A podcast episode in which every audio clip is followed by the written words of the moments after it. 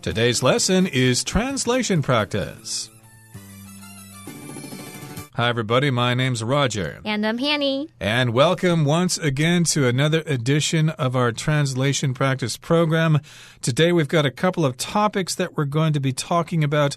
The first one involves artificial intelligence And everybody seems to be talking about that these days. It's a very important topic to discuss.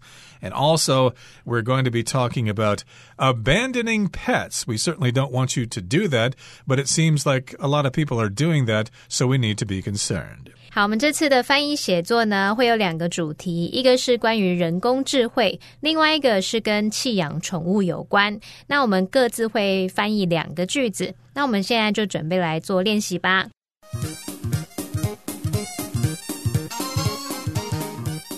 好，首先第一个主题是关于人工智慧。那我们第一个要翻译的句子是：人工智慧的未来充满希望，其在各个领域的潜在应用可能会带给人类文明重大的进展。那这边它的主词是人工智慧的未来。那我们知道这个充满希望，它其实是一个形容词，是一个主词补语来对主词说明它的状态。所以我们这边应该要用一个 be 动词来连接主词和形容词。那因为它是在陈述。事实，我们时态是用现在简单式，那这个 be 动词就配合单数主词，所以用 is。再来后半句，他说其在各个领域的潜在应用点点点，这是在补述说明前半句。我们这边其实可以用 with 加上名词去做说明。那接着我们要请 Roger 老师帮我们讲解第一个重点。Okay, so here's point A, and it reads the future of artificial intelligence. Of course, the future refers to things that have not happened yet. so, of course, we're all concerned about what's going to happen in the future. Artificial means it's created by people in a laboratory. It's not natural. That's the opposite artificial and natural. And then, of course, we've got intelligence, which refers to your ability to think. So, yeah, the future of artificial intelligence. 好，第一个重点是人工智慧的未来。那说到人工智慧，大家都会想到 AI。那这两个字母就是由 artificial intelligence 把它缩写而来的，所以我们就可以用 the future of artificial intelligence 来表达人工智慧的未来。好，那我们再来看下一个重点。Okay, point B is the word promising.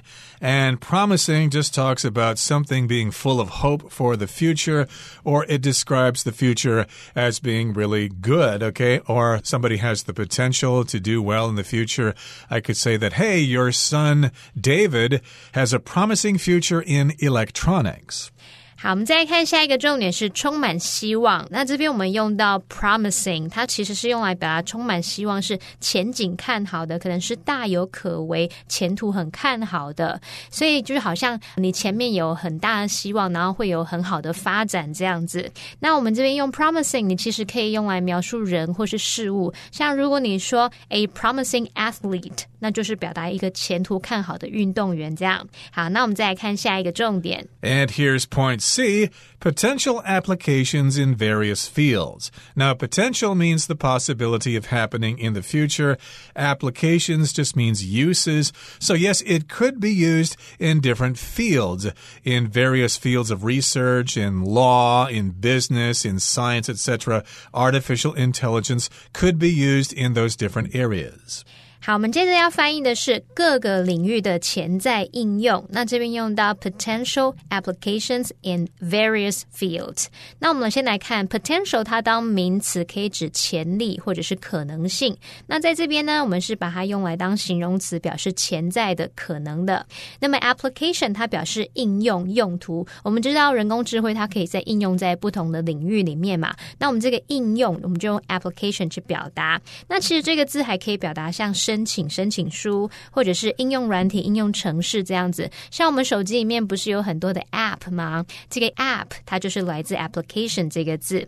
好，那我们接着来看下一个重点。And here's point D: lead to significant advances or advancements in human civilization. So, lead to, it could result in this. Significant means something we need to pay attention to. And advance is an improvement in something. You could also say advancement. They mean basically the same thing. And these are different advances or advancements in human civilization for people of the future. 好，再来我们看到带给人类文明重大的进展。那我们这边先看到带给什么什么，你除了可以用 lead to，你也可以用 bring about，或者是 result in。Cause 等等，这些他们都有这种带来啊、造成、导致等等的语义。好，然后我们用到 significant advances 或者是 significant advancement。好，那么 advances 或是 advancements，它们都可以用来表达进展。那这两个字都可以当可数或是不可数名词用。在这个用法里面，我们一般比较常用复数型。然后呢，这个重大的我们用到 significant，它就是表达重要的、显著的。我们也可以用important 或者是 critical 去描述它的重要性。再来，我们用到 human civilization，这个 civilization 也有人可能念作 civilization，那就是表达人类文明这样。好，那我们现在看完相关重点，可以请 Roger 老师帮我们翻译整个句子哦。And here's the whole sentence. The future of artificial intelligence is promising with potential applications in various fields that could lead to significant advances in human civilization. 好，那我们接着来看第二个要翻译的句子是：然而，我们仍需仔细考虑和处理与人工智慧科技发展相关的伦理问题及可能的风险。好，那我们先来看它的主词是我们，动词是需考虑处理。那它是在陈述事实，所以时态用现在简单式。再来，我们看到他说啊，与人工智慧科技发展相关的伦理问题及可能的风险，那我们就可以先用这个 ethical concerns and potential risks，也就是伦理问题及可能的风险，把这个当做先行词，然后后面接一个关系子句，去描述它是与人工智慧科技发展相关的，你就可以用 which are associated with，或是 that are associated with 点点点去表达。那这个 which are 跟 that are 也可以。省略，然后只留下分词 associated。那这时候我们就是改用分词片语去描述它了。好，那我们接着请 Roger 老师帮我们讲解第一个重点。Okay, here's point A. The word is address. It's a verb and it means to handle something, to deal with something, to cope with something. In other words, you've got this thing in front of you and you need to do something with it so that you have a favorable result.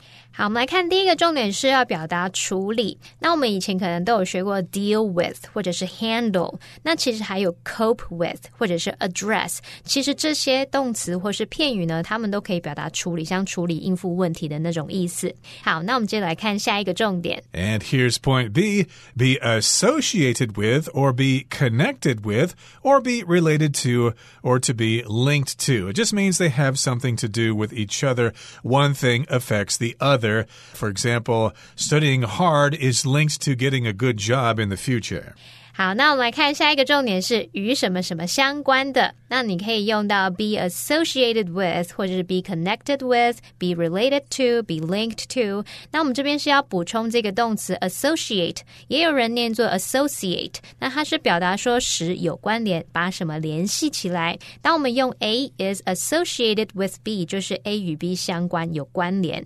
那补充一下，像这样的句型啊，它还可以去表达说 A 和 B 被联想在一起，像。如果我们说 flowers are often associated with spring，就是说花朵和春天常被联想在一起。这样好，那我们接着请 Roger 老师告诉我们下一个重点。And here's point C ethical concerns, ethical issues, or ethical problems. Ethical means it's the right thing to do. We could say moral, that means basically the same thing. And a concern is just something you're worried about that you think is important. So, yes, ethical concerns, whether things are right or wrong. 好，那最后我们看到这个伦理问题，先来看到 ethical 这个形容词，就是形容伦理的或者是道德的。那么伦理问题，我们可以用 ethical concerns、ethical issues or ethical problems。那么 concern 它其实可以去表达是关切、关心的事物。那么 issue 它就有那种议题啊、问题的那种意思，所以这些单词都可以使用。好，那我们现在看完相关重点，可以请 Roger 老师帮我们翻译整个句子哦。And here's the whole sentence. However, we still need to carefully consider and address the ethical concerns and potential risks associated with the development of AI technology. So, of course, we're all excited about AI technology and the future potential that it can offer us to make our lives better in the future. But still, we need to handle these ethical concerns because there might be some problems with AI technology.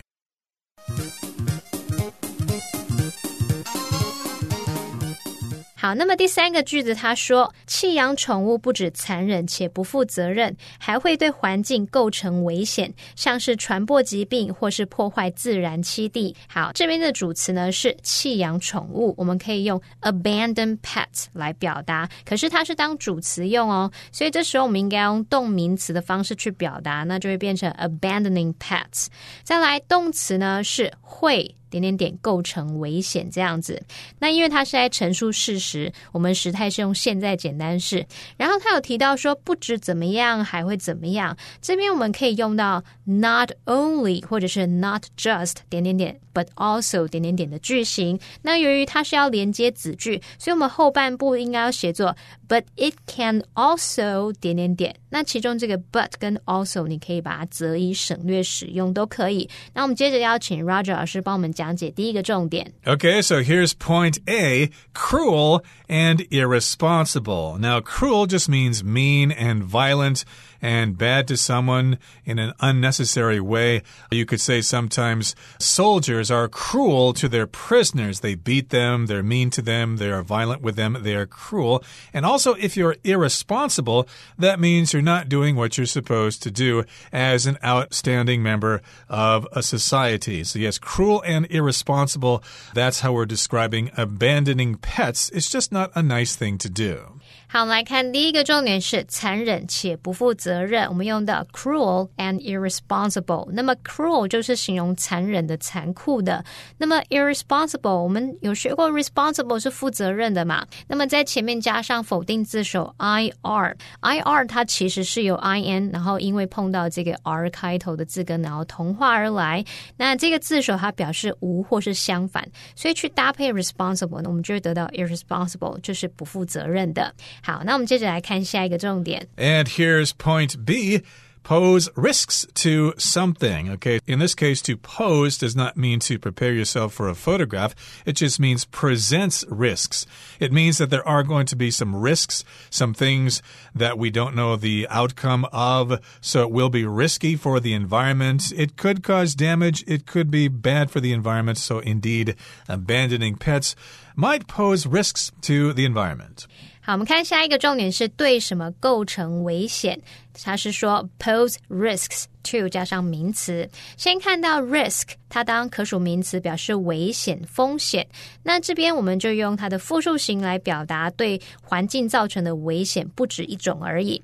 好，那我们也要补充的就是说 pose 它常见的搭配词，pose 在这边不是说这个拍照摆 pose 的那个意思哦，它这边当动词，它表示造成、引起。那受词常常是表示风险或是问题的名词，常见的。搭配词，你可以说 pose a risk。pose a danger 去表达造成风险、构成危险；pose a threat 造成威胁；pose a problem 造成问题；pose a challenge 造成考验、带来挑战等等。那这些用法后面呢，可以接 to 加上名词去表达，说是对某人或是对某事物造成了什么什么。好，那我们接着要看下一个重点。And here's point C: damage natural habitat. To damage just means to cause harm to something, to make it in less of a perfect state than it was before. And natural, of course, refers to the natural environment around us. And a habitat, of course, is where animals live. Like, for example, the habitat of the Formosan black bear is in the high mountains of central Taiwan, I believe. So, yes, indeed, releasing animals and cats and dogs and rats and pigeons or whatever could cause damage to the natural habitat of other animals out there, and that's not good. 好，那我们来看下一个重点是破坏自然 南七地。那这边先看到 habitat 这个名词，它就可以表达可能是动植物它的栖地啊、生长地、栖息地这样子。那我们这边就是用 natural habitat 来表达自然栖地。那么破坏呢，我们用到 damage，damage 当动词就是表达破坏，我们常用它来表达破坏环境的破坏的这个语义。那它也可以当名词，像我们如果说 do damage to 什么什么，就是可能是对某什么什么造成伤害这样子。好，那我们现在看完相关重点，可以请 Roger 老师帮我们翻译整个句子喽。And here is the whole sentence. Abandoning pets is not just cruel and irresponsible, it can also pose risks to the environment such as by spreading diseases or damaging natural habitats. So, yes, indeed, you might think it's a good idea to let your dog go. Hey, he's going to be free. He can go wherever he wants. He can chase after other dogs or whatever. But actually, that's cruel and irresponsible, and it's also risky for the environment. A loose dog can cause lots of problems. 嗯，没错。好，那我们再来看到第四个要翻译的句子，他就说： 当你考虑养宠物时，重要的是要记住，这是一辈子的承诺。这表示你不该因任何理由弃养宠物。好，那这个句子它是在陈述事实。我们先看的时态就是用现在简单式去表达。那再来呢，我们这边说重要的是要记住点点点。这时候我们可以用 "It's important to remember" 点点点这样的句型来翻译。那我们接着就要请 Roger 老师帮我们讲解第一个重点喽。And here's the first point. Point A pet ownership or owning a pet. So, ownership is when you own something, like house ownership. Do you own your own house, for example? In this particular case, we're talking about having a pet or owning a pet. It's in your house, it belongs to you, it's your responsibility. So, you can say pet ownership or owning a pet, which means you have that pet a dog, a cat, whatever. 好，我们来看第一个重点是养宠物。 那这边我们可以用 owning a pet 或者是 pet ownership 去表达这个语义。那我们注意一下，own 它如果是摆在这个所有格的后面，例如说 my own car，那就是我自己的车这样子。这时候它是描述自己的嘛？可是在这边当动词的话，它表示拥有。那你在后面加上 er 变成 owner，那就是拥有者或是主人那种意思。再来，我们这边用到 ownership，则是表达拥有或是所有权。所以我们在这边用 pet ownership。就可以表达你拥有宠物的那种状态，拥有宠物、养宠物的意思。好，那我们接着来看下一个重点。And here's point B. A lifelong commitment. A commitment is like a promise you make to something or someone. Like marriage is a lifelong commitment. You promise to give your love to your spouse for the rest of your life and not uh, have affairs or things like that. And this would be a lifelong commitment, which means you have to do it all the way until the day you die. 没错，好，我们再来看到下一个重点是一辈子的承诺，我们可以用 a lifelong commitment。那先补充一下，形容词 lifelong 有一辈子那么长的，那就是描述它是一辈子的、终生的。那么承诺呢，我们用到 commitment 这个名词表达，在这边它是当可数名词。像刚刚 Roger 老师说，marriage is a lifelong commitment，那就可以表达婚姻是一辈子的承诺这样子。好，那我们最后要补充一下哦，就是我们在翻译这个句子的时候，一辈子的承诺，他后面还接了一句。这表示你不该因任何理由弃养宠物，这是在对这个一辈子的承诺做说明嘛？所以我们现在应该是用 a lifelong commitment 来当先行词，然后后面再用 which 引导非限定用法的形容词子句，它用到逗号，which means that you shouldn't abandon your pet for any reason 来补述说明这个 a lifelong commitment 它意味着什么，表示着什么。好，那么现在我们看完相关的重点，可以请 Roger 老师帮我们翻译整个句子哦。And here's the whole sentence. When you consider pet ownership, it's important to remember that it's a lifelong commitment, which means that you shouldn't abandon your pet for any reason. And this is true. You do have to remember that these animals, cats and dogs, can live for a long time. When I was a kid, of course, we got our cat. It's my cat's name was Kelly, and I was only about, oh, gee, two years old or so. But Kelly lived to be 18 years old, so that was a lifelong commitment we certainly couldn't have kept him for any longer than that. But uh, if we kept him for only a couple of years, that would have been cruel and unusual. Have you had a lifelong pet before, Hanny? Well, our house is kind of in the mountains. Mm -hmm. So we try to feed those wild cats, those stray cats, and we don't keep them as our own pets. They can come and eat some food and then come and go. Hmm, that's kind of what we're doing where I live. There are a bunch of stray cats in the neighborhood, and we feed them, and we've been doing that for many years, and they're probably going to live for maybe another 10 years or so. Yeah. Cats and dogs do live a long time. Mm. So, yes, you should not abandon your pet for any reason, although I don't think you need to worry about abandoning pets because they're wild animals already. Okay, that brings us to the end of this month's edition of Translation Practice. It's been a pleasure having you, and we look forward to seeing you again next month. From all of us here at All Plus Interactive English, my name is Roger. And I'm Hanny. Goodbye. Bye bye.